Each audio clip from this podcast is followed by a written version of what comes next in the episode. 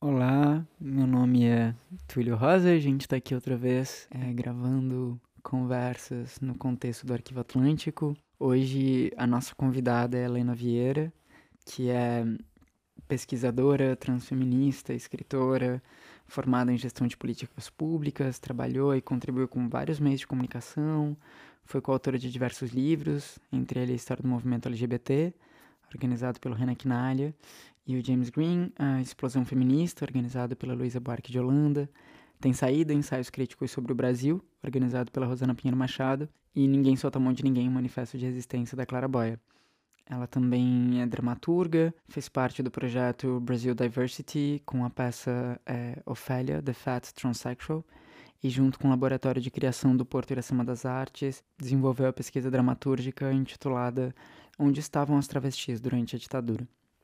A minha conversa com a Helena foi gravada à distância das nossas casas. É, é uma conversa que seguiu caminhos bastante inesperados. A gente se divertiu um bocado e caminhou por sendas bastante tortuosas entre é, perguntas sem resposta, começos é, não feitos. A gente começou a conversa do meio, se deu conta de que precisava voltar para fazer um começo, reinventou um final. Então, uma conversa permeada por. É, por interrupções, por inconstâncias, por transformações, por invenções e ficções. E eu acho que né, nessa, nessas características ela também encontra sentido na relação com aquilo que foi dito. Essa conversa surgiu primeiro é, como uma conversa pensada para o contexto desse podcast Arquivo Atlântico, mas que na medida em que é, o tempo foi passando, a gente pensou ser interessante também criar um espaço de escuta para ela dentro do On Coloniality, que é um encontro que eu, a Amy Pickles e a Chloe Jensens estamos organizando em Bruxelas como parte do programa educativo do APAS. Então ela vem, ela vem a servir e ocupar dois espaços, por um lado um espaço de escuta coletivo, aqui na Europa, por outro lado, um espaço de escuta talvez individual e mais íntimo, distribuído por pelos diversos lugares é, onde vocês eventualmente nos estão ouvindo. Espero que vocês desfrutem. Essa conversa foi gravada à distância. É, é, provavelmente é, hajam alguns pequenos falhos ou problemas técnicos, então a gente pede desculpa desde já.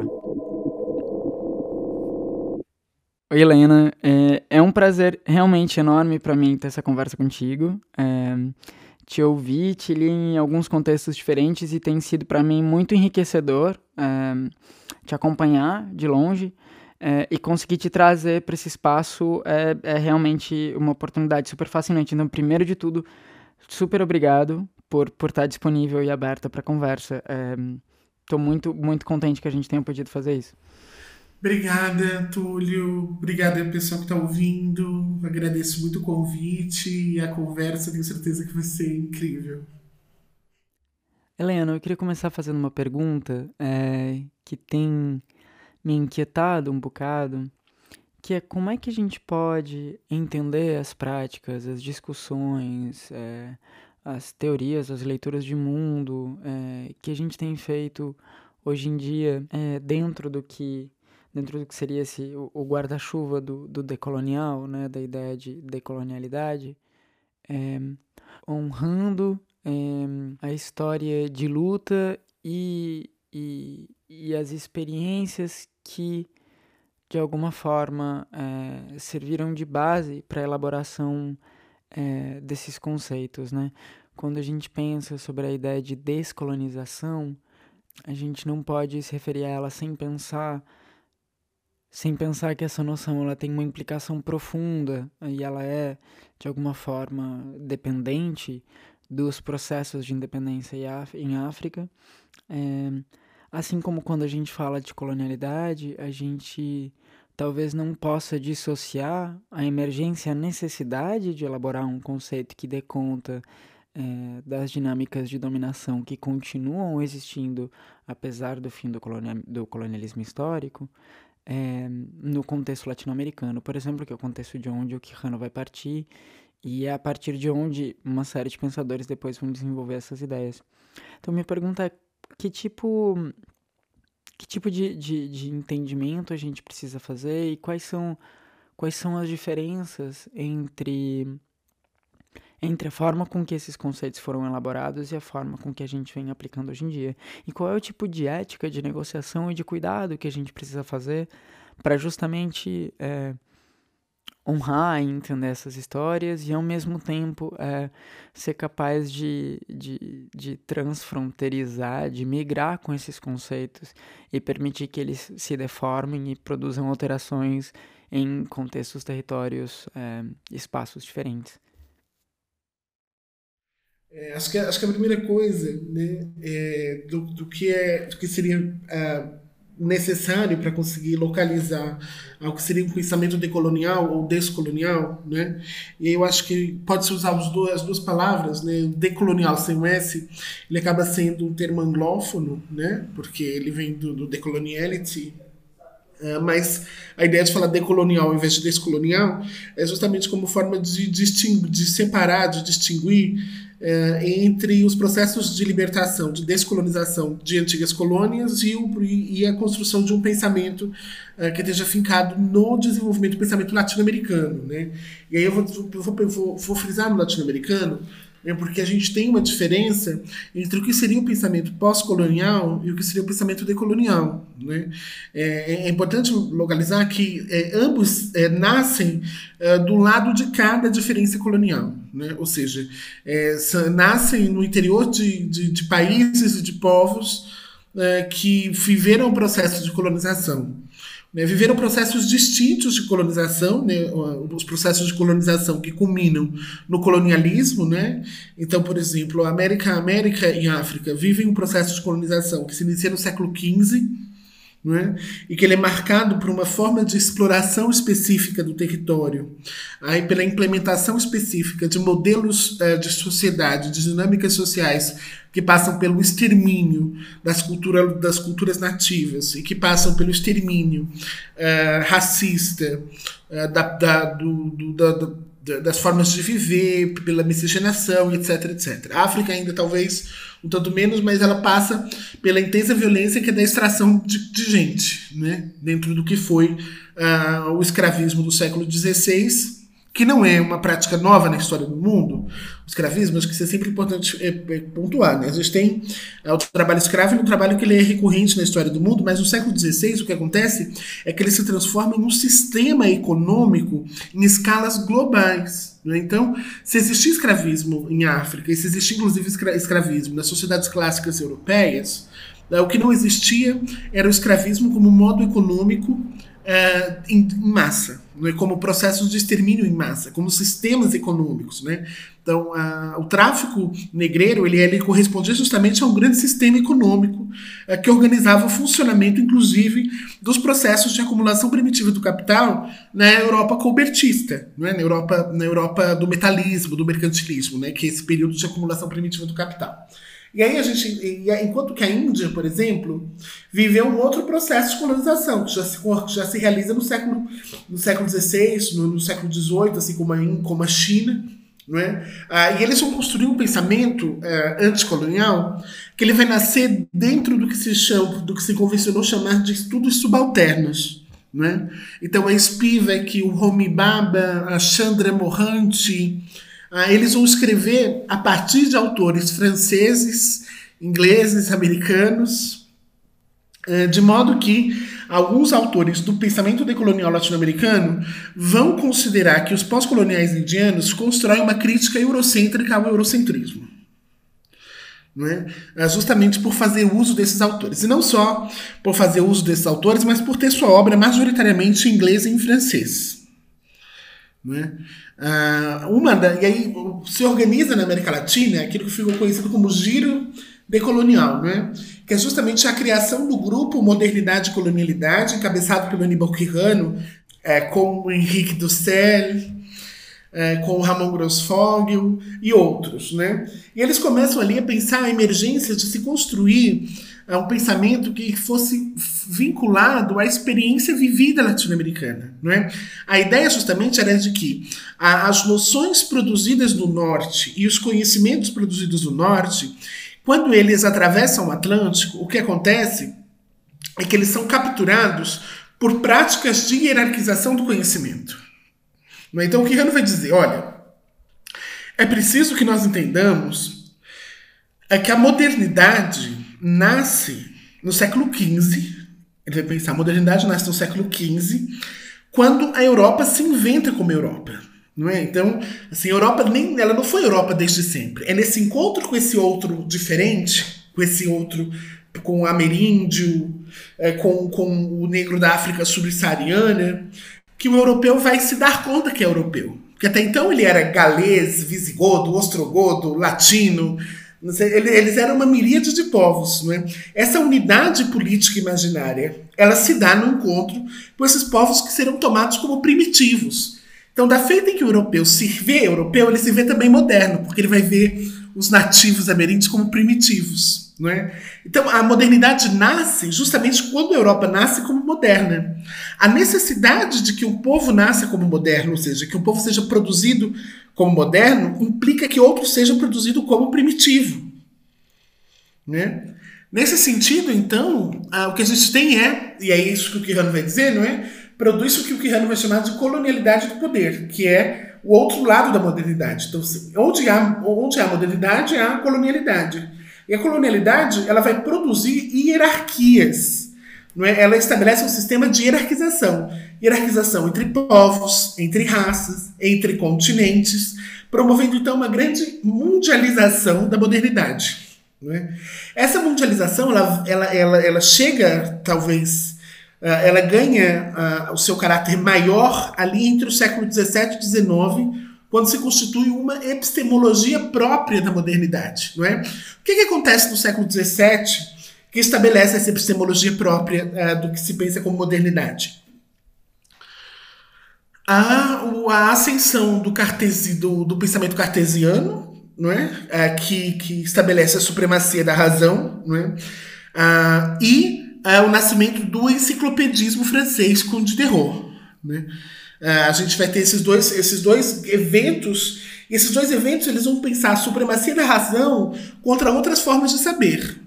É nesse momento também que a Universidade Europeia uh, passa, passa a, a, a, a, aderir o que a gente pensa como modelo de produção de conhecimento. Né? Até o século XVI, o que a gente tinha desde a primeira universidade, que foi de Bolonha, em 1088, que se tinha na Europa era um modelo de universidade de proteção do conhecimento clássico acumulado. Né? Então a universidade ela tinha como, como tarefa garantir uh, uh, uh, e salvaguardar os conhecimentos produzidos antes. Né? Então os textos gregos, os textos latinos, alguma coisa do hebraico, alguns conhecimentos jurídicos e alguns conhecimentos de medicina.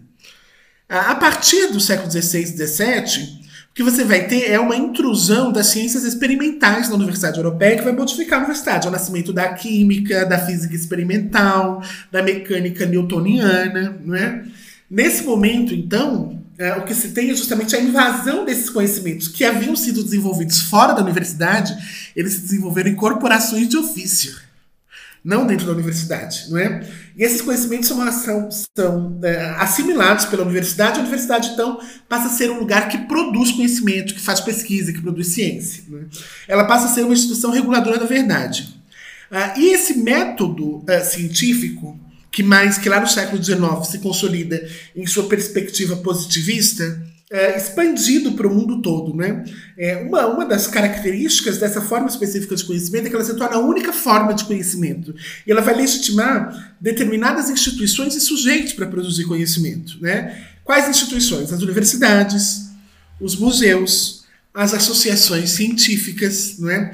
Então, determinadas instituições já nascem como um aparato colonial de produção e regulação daquilo que vai ser tido como digno de ser tomado como conhecimento. Né? Ah, o Max Weber, no, é, no século XIX, ele vai chamar, ele vai inclusive chamar esse processo de, de, de centralização da razão no mundo naquilo que ele vai chamar, que ele, que ele, que ele, que ele formulou como desencantamento do mundo. Ele, ele, acredita que o mundo desencantou e que o pensamento mítico e supersticioso havia sido expurgado pela luz da razão. É, e aí, quando, quando os, os descoloniais, como o Kihano, olham para isso, ele vai dizer assim: é, a, a, o paradigma de conhecimento da modernidade é eurocêntrico. Não é? o, euro, o eurocentrismo ele não precisa ser somente europeu. O eurocentrismo ele é a constituição de uma perspectiva específica sobre o saber. Uma perspectiva que é fundada na razão ah, e na razão cartesiana. Não é? Ah, e aí, ah, quando ah, a gente entra no período já do século XX, a gente vai ter o que? Uma divisão internacional da produção do conhecimento. O norte se torna o lugar que produz conhecimento e o sul se transforma naquele lugar que reproduz, que aplica conhecimento, né? Eu gosto sempre de dar o exemplo uh, de um amigo, de um amigo da USP que foi estudar política brasileira em Nanterre, na França no mestrado. E eu falei, mas para que você foi estudar em Nanterre? Não é se você podia estudar na UNB, que, que, que é, inclusive nos rankings internacionais está melhor colocado que Nanterre. Né? Mas porque é França, né? porque tem, tem um glamour que se produz dentro desse imaginário colonial que tem a ver justamente com os âmbitos de controle da vida pela colonialidade. Né? O Quirrano vai dizer que que a colonialidade estrutura os quatro âmbitos básicos da nossa existência: né? o sexo, o trabalho, a autoridade coletiva e os modos de subjetividade e intersubjetividade. Né? Ah, nesse sentido, então, ah, o esforço de construir práticas descoloniais ela, ela, ele precisa passar primeiro por Onde é que pode se produzir conhecimento? Ou que conhecimentos o meu olho cegado pelo olho de Deus europeu, porque né, o olho de Deus europeu é o quê? É aquele que ele supõe que ele pode saber tudo. Né? Ah, é, quem, quem, chama de olho de Deus é o Henrique Dussel, né? Ele fala, ele diz que a modernidade ela pensa ser o olho de Deus. Né? Ela pensa que, que o método da razão é capaz de olhar tudo desde um único ponto de vista. Né? Então, se nós encontramos povos lá na Melanésia, a gente olha e vê, vê o pênis ou a vagina e diz é homem ou mulher. Né? Por quê? Porque existe uma verdade biológica sobre o gênero que se estabelece no corpo e que pode ser descoberta através da observação. Né? Essa ideia da observação como metodologia soberana e do método científico como capacidade, como uh, instrumento capaz de conhecer qualquer coisa, uh, é uma das necessidades cognitivas do sistema mundo capitalista, como dirá o Quirano. Né? O Quirano vai dizer é, ele diz que uma da necessidade cognitiva do capitalismo é a transformação é, de tudo em objeto cognoscível. Então, tudo pode ser conhecido por meio da razão. Quando você transforma todas as coisas em objeto, você precisa desenvolver uma ciência que seja taxonômica, ou seja, uma ciência capaz de categorizar e classificar todas as coisas do mundo em tipos, uh, em métricas, em tamanhos, e formas de ser explorada. A Dana Haraway, que não é nada decolonial, não é? Uh, sempre no, no, no, livro que se chama Mulheres, Ciência e Ciborgue, ela vai, ela vai propor um exercício de imaginação que é incrível. Ela vai dizer assim: se a ciência do século XIX tivesse surgido em uma sociedade socialista e feminista, será que teria nascido, por exemplo, a taxonomia do Linneu na biologia? Né, que é aquela taxonomia que separa os, os, os animais em reino das plantas, reino animal, reino dos. Né? Será, será que, que, a, que a classificação seria a mesma? Porque a classificação que nasce, ela nasce como uma classificação que facilita a exploração e a extração dessas formas de vida do planeta. Não é? Se o objetivo não fosse a extração, que tipo de classificação se produziria e, portanto, que tipo de método científico se produziria? Ah, e aí a gente já está entrando, entrando em coisas que são muito interessantes, que é o quê? Ora, em primeiro lugar é como eu consigo olhar para outros lugares e considerar esses outros lugares e essas outras experiências como conhecimento. Como eu posso olhar, por exemplo, para a experiência dos povos ameríndios na América Latina é, e não considerá-los apenas objetos do meu conhecimento, porque a gente às vezes cai nessa, né? Porque, como, diria o Ramon Grossfog, um outro decolonial super babado, ele diz assim: ah, não tem um lado de fora, nós, estamos, nós somos sujeitos da modernidade. Não existe para nós um lado de fora, nós não pensamos fora da modernidade. Então, como é que a gente olha para, por exemplo, as experiências do povo, dos povos indígenas, sem que a gente consiga, sem que a gente transforme essas experiências em um grande fetiche, em um grande objeto de conhecimento? Né? Algo que nós precisamos conhecer porque talvez seja a nossa cosmovisão salvadora. Né? Como é que nós conseguimos produzir conhecimento em espaços alternativos, em espaços outros que não sejam universidade ou museu? É? Como é que nós reviramos o arquivo colonial do museu, como sempre propõe a J. Mombassa? Como é que a gente revira o arquivo colonial do museu para encontrar aquilo que não foi digno de ser arquivo? Né? Eu gosto sempre de lembrar uma discussão sobre arquivo proposta pelo Jacques Derrida no livro Mal de Arquivo, né? que é o que é que se legitima, o que é que se chega a se tornar arquivo? O que, que é digno de ser acumulado como memória de um povo? Quais memórias são tomadas como memórias coletivas? São as memórias das experiências normativas e dos sujeitos dominantes. E se não são suas memórias, são suas memórias sobre os dominados. Né? Ah, isso, isso, isso, isso para mim é relevante porque tem sido muito, uh, tem sido uh, o que eu tenho construído dentro do meu ativismo como pensadora, como militante, que é, em primeiro lugar, tentar aproximar para nós que somos do Brasil o pensamento dos, da América Latina, né? É porque o Brasil tem uma história diferente dos demais países latino-americanos. Né? Então, por exemplo, nós somos a única monarquia entre repúblicas.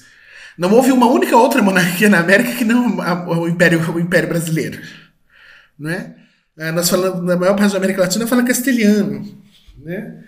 Ah, e a gente tem uma, uma relação que é uma relação que foi historicamente produzida né, de, de, de nos enxergarmos, assim como parte dos muitos dos muitos argentinos, né, como, como, como descendentes europeus. Né? Eu sempre brinco que é muito comum um brasileiro que está procurando ali, ele fala meu sobrenome, mas que nesse sobrenome meu, meu tataravô, ele veio da Holanda. Né? Tem sempre assim uma, uma busca por encontrar um antepassado europeu capaz de purgar a própria latinidade. Né? Isso faz com que nós tenhamos com que nós tenhamos uma, uma, uma relação distante com, o nosso, com a América Latina, de modo que o pensamento descolonial chega muito menos aqui, né? E aí, então, então bem, aí eu, tenho, aí eu construí um canal que chama, durante, durante, durante a pandemia, construí um canal que chama Pausa para o Fim do Mundo, né? em que eu faço diálogo com algumas teóricas é, latino-americanas. Né? Então, tem um diálogo com uma filósofa mexicana, Sayaka Valência, que nós, nós conversamos sobre transfeminismo. A Sayaka tem, tem, tem um trabalho incrível chamado Capitalismo Gore, sobre que vai pensar as economias políticas no narco-estado em Tijuana, no México. Uh, a Oti Curiel, que é do grupo, grupo latino-americano de enfrentamentos e, e, luta, que é o GLEFAS, que é um grupo que organiza o pensamento do feminismo descolonial na América Latina, né? Com, fundado ali junto com a, com a Ilderques, a Lugones e outras. Uh, e ela escreveu um livro fantástico chamado La Nación Heterosexual, né? Aí que ela vai pensar justamente como é que a heterossexualidade faz parte dos processos de construção do Estado colonial. E como a noção de Estado e seus discursos são profundamente heterossexuais. Né?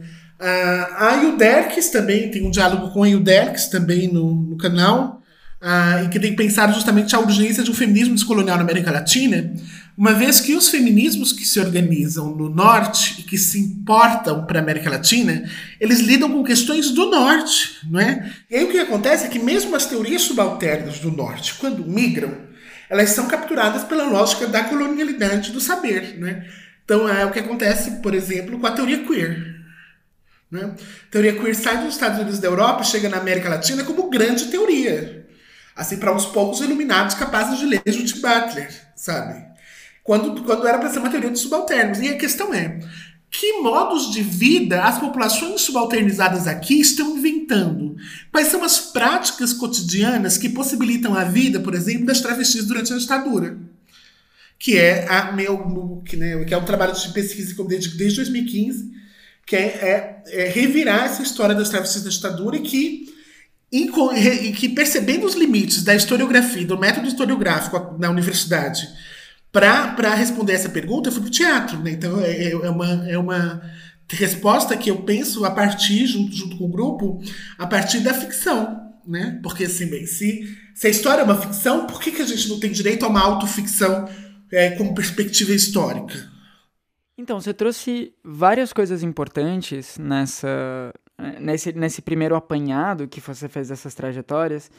É, e uma das coisas que a, a ideia de organização do conhecimento e a forma com que esses conceitos que a gente tem é, usado para poder pensar nossas realidades, é, a forma com que eles são elaborados tem a ver com modos de classificação e categorias de análise que tentam justamente criticar modos de classificação que vão eventualmente organizar a vida em diferentes espaços. E uma das perguntas que eu tenho me feito com muita força é: se a gente pensa, como é que a gente pode pensar outras formas é, de elaborar essas questões a partir dos. Eu não sei, eu lembrei da, da Lugones quando a Lugones fala da interseccionalidade como espaço vazio, e eu fiquei com essa ideia do vazio muito forte, desse, desse espaço, desse buraco negro, desse lugar que, que não está que não tá completamente nomeado ainda, ou que não pode ser precisamente nomeado. E isso me levou a pensar sobre outra coisa que tem circulado muito ao redor do meu trabalho, que é a ideia de sensibilidade. Que, que tipo de sensibilidade a gente precisa desenvolver? E como é que a gente consegue, por um lado, entender a potência dessas categorias de análise, mas por outro entender as falhas e começar a, a, a, elaborar outros modos de organização, de pensamento, de experiência. E aí quando você fala, por exemplo, sobre a busca de ir para o teatro para poder fazer é, esse movimento, para poder olhar para essa história não contada, e aí eu entendo a especulação como uma chave para esse processo, que é algo que eu também tenho feito por aqui, é, me pergunto e como a gente reconhece essas, essas falhas, como é que a gente não se deixa seduzir simplesmente pela, pela genialidade dos conceitos e como eles parecem dar conta da experiência? E como é que a gente olha para essas sensibilidades? Eu acho que tem um primeiro desafio que é, é a gente é, romper com o nosso grande apaixonamento pelas formas da modernidade, não é? É, pela, pelo discurso acadêmico, pelo discurso científico, e não é porque eles sejam necessariamente ruins. Eles não são ruins. Não se trata de jogar, de desprezar o conhecimento ah, do norte no lixo, mas de entender que esse conhecimento, e é esse, isso que é romper o apaixonamento. O que, que é paixão? Né? A paixão é quando a gente produz uma ilusão sobre o outro. Né? A paixão é sempre uma relação entre eu, eu e uma imagem hiper, hiper simplificada do outro. Então, romper com essa, essa paixão que nós temos com o Ocidente significa justamente perceber que esses conhecimentos que se apresentam para nós como o ápice da verdade, que eles não são toda a verdade. Né? É, é, é a gente conseguir perceber naquilo, na, na historiografia tradicional é, que ela é tão especulativa e ficcional quanto o teatro. Né? Ah, e quando a gente produz esse, esses desapaixonamentos, a gente consegue olhar para outros saberes com mais generosidade, porque a questão é, não se trata de a gente precisa pensar outras coisas. É, é, tem outras coisas sendo pensadas, nós é que não vemos. Tem outras coisas que foram pensadas e nós nem conhecemos. Né? Então se trata, na verdade, de revirar os arquivos. Por, por, por exemplo, é, a Yuderk sempre, sempre fala isso, né? Fala, como é que nossos, nossos ancestrais, que, por exemplo, os, os ancestrais escravizados, é, eles fugiam, eles fugiam dançando, eles dançavam. Não é? Ah, o, o, que conhecimento tem nessas práticas de dança que nós não olhamos? Não é? Então, outros pensamentos estão pensados, estão sendo pensados, outras práticas estão aí, outras memórias estão aí. Então, eu acho que existe um desafio que é de investigação da memória. Porque se a gente se põe no desafio de ficar reinventando as coisas, na verdade, isso é, isso é uma pura euforia colonial para um mundo novo, sabe? Essa ideia, de, esse novidadismo né, eufórico, ele, ele faz parecer que as ideias, os pensamentos são como lançamentos da época. A gente pode fazer uma fila e esperar para comprar o iPhone 13.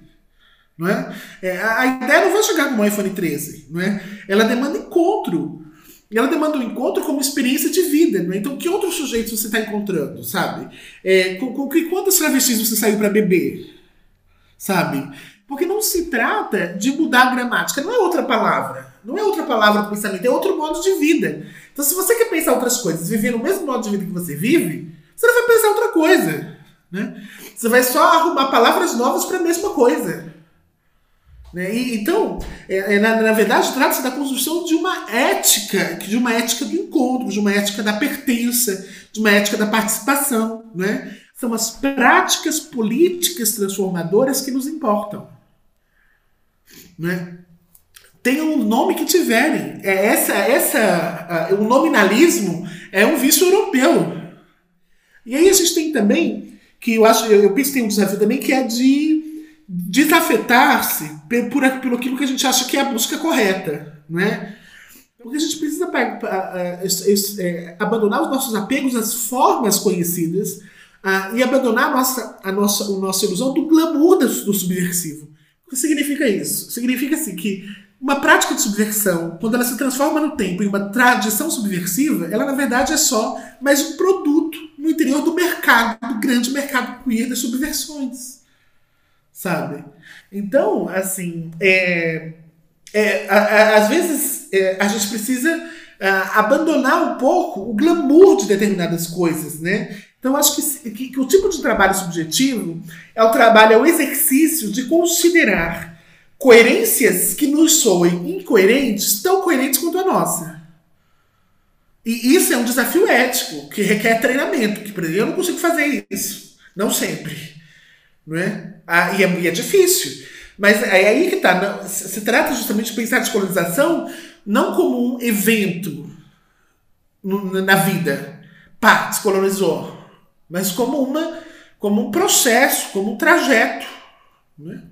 Vou voltar talvez para alguma coisa que já tenha aparecido, mas quando você fala a descolonização, é, ela é uma prática, ela é um trajeto, ela não é um evento, e isso eu entendo perfeitamente, eu me pergunto é como a gente pode, quando fala, quando fala dessas práticas hoje em dia, não ignorar que descolonização também foi um evento e precisou ser um evento. Eu não posso falar de prática decolonial hoje sem entender que a origem dessa discussão está lá atrás. E, esse, isso, para mim, por exemplo, abre uma outra chave, que é a questão da necessidade de ruptura, da necessidade de violência. E aí, ruptura, ruptura e violência por um lado e continuidade por outro, são coisas que continuam se articulando e continuam se tecendo em paralelo constantemente. Sim, é, deixa eu só um instante que eu estou só procurando uma coisa. Aqui, olha. É um, eu posso ler um trecho de um texto do Ramon Grosfogo chamando Descolonizar as Esquerdas Ocidentalizadas. Ele diz assim: sobre os processos de independência dos países da América Latina e Caribe. Ele diz assim: a chamada independência dos países periféricos da América Latina e Caribe, desde o século XIX até hoje, tem sido um dos mitos mais efetivos na reprodução de ideologias desenvolvimentistas e de soberania nacional os problemas da região são construídos como problemas internos do Estado Nacional sem nenhuma conexão com a exploração e dominação do sistema mundo capitalista colonial. As direitas e esquerdas nacionalistas reduzem o colonialismo a uma relação jurídico-política, concebendo-o assim como finalizado, uma vez que os territórios se independentizaram juridicamente e se constituíram como estados independentes. No entanto, o colonialismo não é meramente uma relação jurídica. Se concebemos o colonialismo como uma relação política, econômica, sexual, espiritual, epistemológica, pedagógica, linguística de dominação metropolitana no sistema mundo e uma relação cultural e estrutural de dominação étnico-racial, as mal denominadas repúblicas independentes estão ainda por se descolonizar Seria melhor, então, caracterizá-las, segundo Aníbal Quirrano, como independências coloniais. Né? Então, veja, esse processo, que alguns chamam de processo de descolonização, ele nunca se realizou, não na perspectiva de libertação desses povos. Não é? O que a gente tem é o fim de uma experiência histórica específica, que é o colonialismo. E aí que, que o Aníbal Quirrano vai fazer a distinção entre colonialismo e colonialidade. Né? Ah, o, o colonialismo é uma experiência histórica marcada pelo domínio da metrópole sobre a colônia, o domínio jurídico, econômico e político. Quando esse domínio deixa de ser formal, né, é, com o processo de independência, essa metrópole está de fato livre. Ela se libertou do colonialismo, mas ela não se libertou do domínio colonial. Porque o domínio colonial é colonialidade. Porque ela vai ainda linguisticamente estar atrelada àquele povo, ela vai estar culturalmente atrelada àquele povo, o seu modelo de gênero, o seu modelo sexual, o seu modelo religioso. Não é? Então, a, a questão é, a colonização, ela ocorre não somente através do colonialismo. Colonialismo é uma das facetas, não é? A independência e o projeto descolonial, ele está para muito além disso, não é? Para muito além desse processo formal de libertação, não é? Ah, se a gente pensa a relação dos Estados Unidos e México, através, por exemplo, da NAFTA, é? que, que, que é a zona de livre comércio deles, a gente tem uma, uma, uma, uma independência a gente tem ali uma relação que é de dominação extrema. Não é? Se a gente pensar na relação, por exemplo, do Brasil com a Bolívia, de exploração de gás, a gente tem uma relação de dependência extrema. Se a gente pensa a relação dos, dos Estados Unidos com Israel, como protetorado, é? então a gente está pensando justamente em relações em que, ah, no sistema mundo capitalista, as formas de dominação vigentes no período inicial do capitalismo e também até antes, como a servidão, elas são atualizadas e ganham novas facetas. Né? Então, por exemplo, há quem pense que o escravismo foi abolido, que o capitalismo se funda na exploração do trabalho não pago. O Enibukiano vai dizer não. A questão é que o escravismo foi redistribuído. Né? Você vai ter escravismo no Timor-Leste, você vai ter escravismo na Índia, você vai ter escravismo em São Paulo, quando os, os imigrantes bolivianos são escravizados pelas, pelas, pelas é indústria de tecidos, tem um nome para isso. Têxtil. Têxtil, pela indústria têxtil, isso. Inclusive no interior da Argentina, com toda na zona da Patagônia desértica, com exploração de tijolos, etc. Eu vi isso, Sim. foi uma das coisas que mais me impressionou. As minas, as minas da Bolívia também, as minas, as minas de carvão. Então a gente tem trabalho escravo, só que o trabalho escravo ele é redistribuído de forma racializada pelo mundo. Então, no capitalismo convivem todas as formas de dominação, entre elas as formas coloniais. Né? Então, assim, é, descolonizar não significa desfazer o que a colonização fez conosco, porque o tempo não volta. Significa inventar outros modos de vida. E inventar outros modos de vida pode ser, inclusive, encontrar com modos de vida já existentes que nós não observávamos, que nós nunca encontramos. Né? É, então, por exemplo, o Ramon Grossfogo vai dizer assim: como é que a gente estabelece um contato com aquilo que é produzido né, no norte? Com o saber que é produzido no norte. Ele vai desenvolver a noção de cumplicidade subversiva. Não é que é estabelecer uma relação cúmplice com o conceito, mas subvertê-lo, transculturalizá-lo. Né? Por exemplo, a ONG Pachamama entra na justiça para que o Rio Doce seja reconhecido como humano e a Vale possa ser então processada por homicídio. Ora, o conceito de humano e a noção de humanidade ela se produz na modernidade. Só que uma ONG local se apropria da noção de humano para estendê-la ao rio. A, a, noção de humanidade própria da modernidade é uma noção de humanidade sobrecodificada pela ideia de espécie.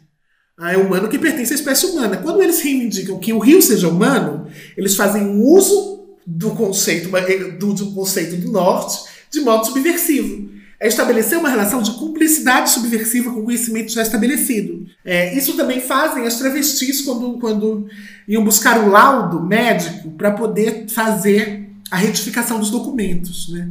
Agora no Brasil você pode retificar direto no cartório. Você vai no cartório e pede para mudar o nome e o sexo que eles mudam nos documentos. Mas antes tinha que entrar na justiça. Há cinco, quatro anos atrás tinha que entrar na justiça. É como pra, quando você entrava na justiça, você ia precisar de um laudo de um psiquiatra, um laudo de um psicólogo, um laudo de um endocrinologista dizendo que você era uma mulher. E quando você ia falar com o endocrinologista, você tinha que contar para ele coisas da sua vida. Coisas que ele pudesse dizer que eram coisas que te fariam uma mulher. Então, se você dissesse assim, ah, eu quero ser professora universitária, não quero casar, não quero ter filho, ele ia dizer assim, então você não é uma mulher. Porque ele ia pensar a feminilidade a partir do estereótipo. Aí o que, que a gente fazia? Na, na antessala mesmo, a gente combinava entre as travestis o que, que a gente ia mentir para ele. Né? E a gente dizia assim: ah, eu sempre eu, eu cozinhava com a minha avó, meu sonho é cozinhar para meu marido. E aí ele, ah, então é uma mulher sim. É, isso é, é, é, o uso estratégico da identidade dos estereótipos de gênero para burlar o próprio regimento de gênero. Né? Essas pequenas práticas de subversão, esses pequenos truques que, que se dá nas normas são ah, fruto de uma inventividade de populações que viveram sempre à sombra da morte. Então, talvez seja justamente o encontro com esses sujeitos e o conhecimento dessas práticas que possam fazer com que a gente traia o conhecimento da universidade. Né? Então, por exemplo, levar conhecimento decolonial para dentro da universidade, de alguma maneira, é fazer tráfico de saberes, é ser um traficante traf, traficando conhecimento. E aí, como é que esse conhecimento pode vir a ser perigoso nesses espaços? Né? Você não precisa se deslocar do, exatamente no lugar que você está, mas dentro do lugar que você está, que práticas podem ser realizadas? É? Essa ideia de que nós precisamos de grande, grandes rupturas, isso é parte da megalomania ocidental. Ah, só pode mudar se tiver uma grande revolução. E para ter uma grande revolução precisa ter um grande herói, um grande nome, um grande ícone. Não, a maior parte das transformações na vida se fazem por práticas anônimas, cotidianas e discretas não é? que é o que, o que alguns autores decoloniais chamam de, de, de cimarronare, não é? que era um zigue-zaguear que os escravizados faziam quando eles fugiam à noite, eles iam zigue-zagueando. Não é? Que é essa, essa habilidade de caminhar pelas brechas sem ser visto. Não é? É, é, é não a busca por visibilidade, mas a busca por opacidade. É, eu acho que, que, que talvez aí a gente consiga caminhar. eu, eu falei de ruptura porque nessa, nessa ansiedade, nessa preocupação com, com com ter um cuidado com aquilo que se fez e que demandou um tipo de processo que é muito diferente dos processos que a gente tem hoje, é, a ideia de ruptura e a ideia de violência, e que é muito central, por exemplo, no Fanon, e que obviamente responde àquele contexto, mas que informa como a gente vai pensar depois, me parece super importante. Mas eu também, por outro lado, e aí eu estou muito de acordo com o que você tem dito agora, e, e é uma das coisas que eu tenho me perguntado, é como é que a gente pensa as histórias de resistência a partir das continuidades e não a partir das rupturas. Os abatistas estão é, aqui na Europa fazendo um tour enorme e a primeira coisa que eles disseram é nós não fomos colonizados. A gente continua resistindo há 500 anos. Eu tive recentemente em Cabo Verde e conversando com algumas pessoas por lá, essa ideia também apareceu. Eles se narram como um país jovem, como um país fundado há 40 anos, a partir da independência, mas na verdade a resistência existe desde que aquilo foi fundado. E segue existindo. Exato. Então a questão é como é que a gente também. O, que tipo de, de, de sensibilidades, que tipo de saberes, que tipo de práticas a gente consegue elaborar para poder entender, é, para conseguir desfazer essa noção de tempo e entender que essas coisas estão entrelaçadas. Que a dominação colonial e a resistência colonial existiram e continuam existindo ambas desde sempre. Que nunca deixaram de existir. E, e assim, aí sobre a violência, eu, eu concordo uh, que não se deve apagar a memória das resistências que estão entrelaçadas no tempo. Né? Só que, assim, para além das resistências conhecidas, né, porque elas foram registradas e muito por uma história oficial, né, por exemplo, no, no, no Brasil. E, e, e, muitos sentidos dela precisam ser revisitados. Né? Então eu acho que a gente tem que ter uma reverência com o passado, mas tentar pensar a partir de quem esse passado é construído. Né? Então, por exemplo, é muito comum pensar no Brasil que a, a resistência negra foi só o quilombo. É, foi o quilombo, mas foi o quilombo também, né? Você tem histórias, por exemplo, de, de escravos que usavam, que faziam plantações de uma planta chamada mansa senhor para matar o seu, o seu senhor. E que ela ia presa depois. Mas ser presa era a maior libertação para ela. Por quê? Porque geralmente, na, na de escravidão brasileira, o escravo ele era coisa. Então, por exemplo, se você machucasse o escravo de alguém, o que ia acontecer era que ia ser um dano ao objeto, ao patrimônio. Porque ele era coisa, não era gente. Só que quando ele mata o senhor e vai preso e condenado pelo Estado, o Estado não condena objetos, o Estado só condena pessoas. Não é? Então, isso é uma forma de resistência. Só que ela é contada como a história de uma criminosa. Que é a história da Rita, mas se você lê os autos do processo, você vai ver uma criminosa. Então é preciso desenvolver uma sensibilidade para ver a resistência nas formas que o Ocidente não imaginou a resistência. A resistência nas armas, a resistência bélica, ela está dentro de uma tradição das resistências. Né? E eu acho que, que o mais difícil, o nosso desafio, é olhar o que está invisível. Né? Olhar o que está invisível. E aí, essa resistência que segue existindo agora, ela está invisível às vezes. Você pensa assim, ah, é, é, a polícia, é o jovem negro contra a polícia.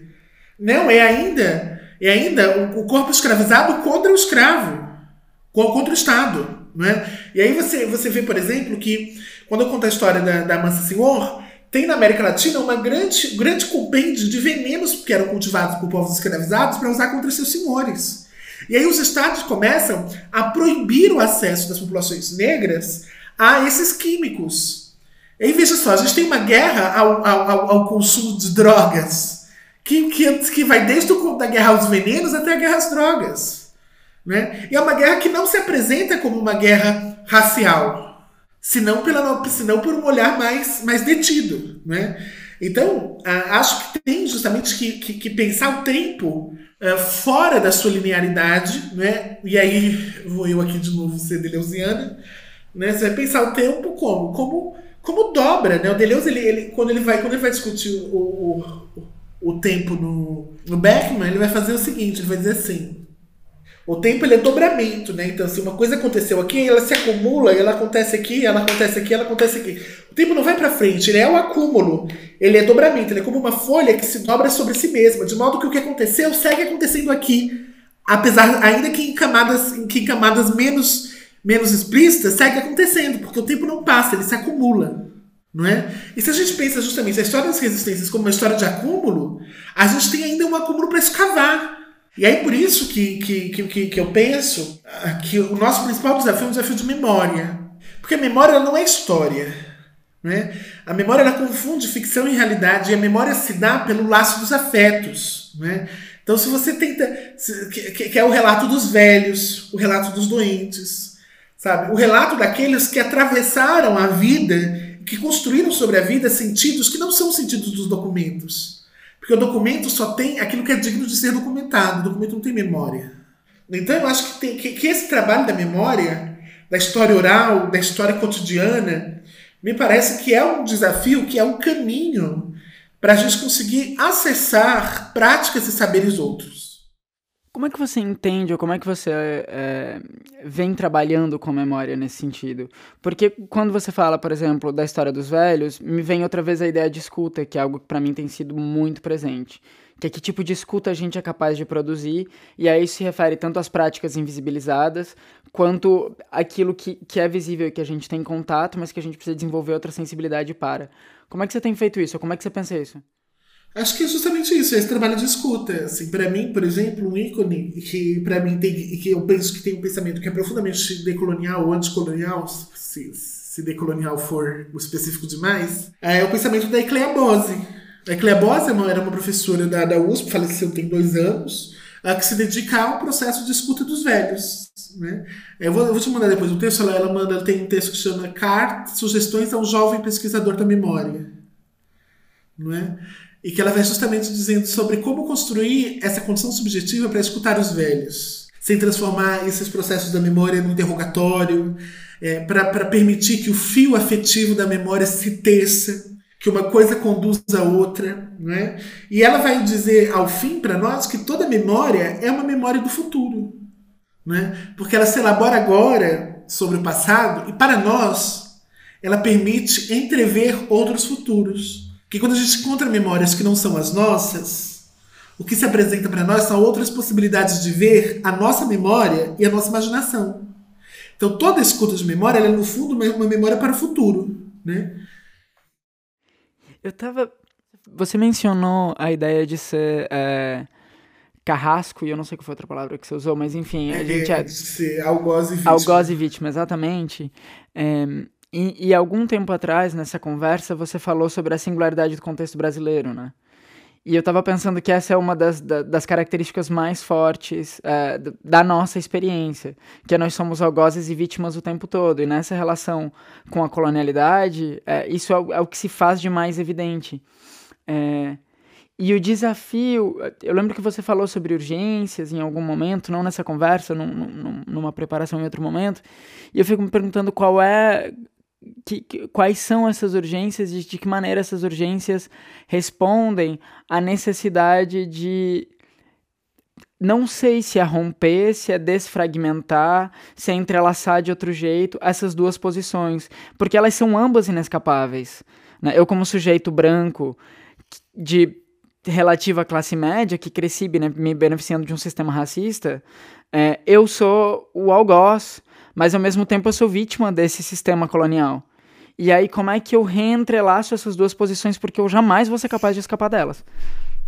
Elas ambas me constituem. Eu acho, eu acho que não se, não se trata de escapar delas, né?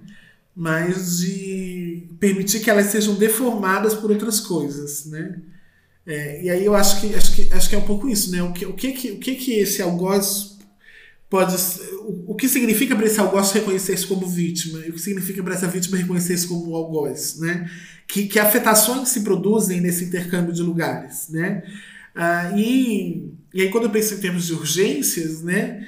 É sempre pensando que é, a, a vida é insustentável nos termos que, que se dá, né? Ele é economicamente insustentável, ele é ambientalmente insustentável. E se a gente não encontrar um lado de fora, um jeito de outra coisa, a gente vai acabar extinto, a gente vai acabar morrendo. Não acho que seja um grande problema a extinção humana, mas não vou sair defendendo ela, né? porque eu acho que nós somos uma grande praga. Né? Esse humano que se produz na modernidade. Né? É, mas a questão é. Ah, nós temos posto mundos abaixo, nós temos extinguido espécies, sabe? Então a questão é, não é mais sustentável desse jeito. Então, é, encontrar outros lugares para produzir conhecimento, saber, outras cosmovisões, é fundamental para o mundo poder seguir existindo conosco, né? porque ele vai seguir existindo apesar de nós. Né? Ah, acho, acho que é isso. Olha, para quem está ouvindo, eu comunico que nós estamos a 78 minutos de gravação. É... eu e a Helena estamos dando risada uma da cara da outra. É... E a gente está se perguntando como a gente termina essa conversa que foi derivando em uma série de lugares. Então, eu vou simplesmente dizer, Helena, como é que você quer terminar? O que, que você quer, o que, que você quer dizer pra gente, pra gente encerrar, pra gente encerrar essa conversa? Acho que eu vou retomar uma pergunta que você fez é, sobre que afeto, que afetação, que tipo de subjetividade a gente precisa construir é, nessa tarefa de descolonizar os saberes, as formas de ser, etc. Eu acho que um desses afetos é qual é o primeiro, qual é o sujeito que a modernidade constrói, que no fundo parece um sujeito contra a modernidade. A modernidade inventa esse sujeito e ela vai tentar corrigir esse sujeito o tempo inteiro até ele se, ele se perder como, como, como ele mesmo.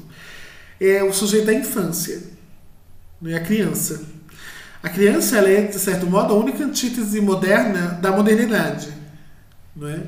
E nesse sentido, o que é próprio da criança é não se levar tão a sério, é, dar conta dos desejos, é, preferir a ficção ao documental. Eu acho que tem um exercício de, de é, abandonar as paranoias, as gagueiras da modernidade, porque elas são, porque elas produzem na gente as nossas neuroses, elas produzem mais dor, não é? E talvez a gente tenha justamente que, que, que, que encontrar esse lugar de se permitir afetar pela, pela ficção. Né? E aí eu gosto de lembrar da, da, da, da peça do Gustavo Travestido da Ditadura, a primeira apresentação que nós fizemos, que era uma abertura de trabalho. É, é, primeiro era uma instalação, né? então numa instalação cênica as pessoas tinham contato com a história e com, com diversos jogos que levavam a história das travestis, e em seguida elas iam para a parte mais cênica, que era teatro, teatro, teatro. Né? É, nessa segunda parte, a história se realizava a partir da fuga, da ida do João Goulart, do Jango, para a China, né? Só que aí na nossa história o Jango tinha ido para a China fazer uma cirurgia de mudança de sexo. E ele voltava travesti, que havia sido golpeado por ser uma travesti, não é? Ah, então a história toda começava com o golpe em 64 que ocorria porque não aceitavam ter uma presidente travesti transexual. Ah, e a história se desenrola aí, e ao final, depois, né, eu fui, fui, fui, olhar os comentários do Twitter sobre a peça, é claro, é básico, é básico isso. E aí tinha uma discussão imensa de uma pessoa falando assim, não, segundo a pesquisadora Helena Vieira, o João Goulart era travesti, ela tem documentos e fez uma vasta pesquisa. e um monte de gente assim, transtornado, contando, meu Deus, não acredito, tô louco que ela faça essa publicação. E eu printei tudo aquilo, falei pro diretor da peça, falei assim, o que eu faço, gente? Tá acabando com minha, com minha credibilidade acadêmica. Ele falou assim, não, mas se, se a ideia era justamente brincar com a noção de história e ficção, né? É, é essa linha entre o que é, o que, o que é histórico e o que, que se propõe como verdadeiro e o que é ficção é muito tênue, né? Então acho que assim, talvez a gente tenha um desafio de memória, mas também um desafio de autoficção. Né? De contar uma história que nos seja mais aprazível. Né? E fazer dessa história a historiografia. Né? É, porque justamente a história é a ficção. Aquilo que nós chamamos de história é a ficção dos vencedores. Eu acho que esse é um, é um grande desafio decolonial. Então, é, com isso, a gente encerra a entrevista. Eu te agradeço imensamente de novo. É, e obrigado, muito obrigado.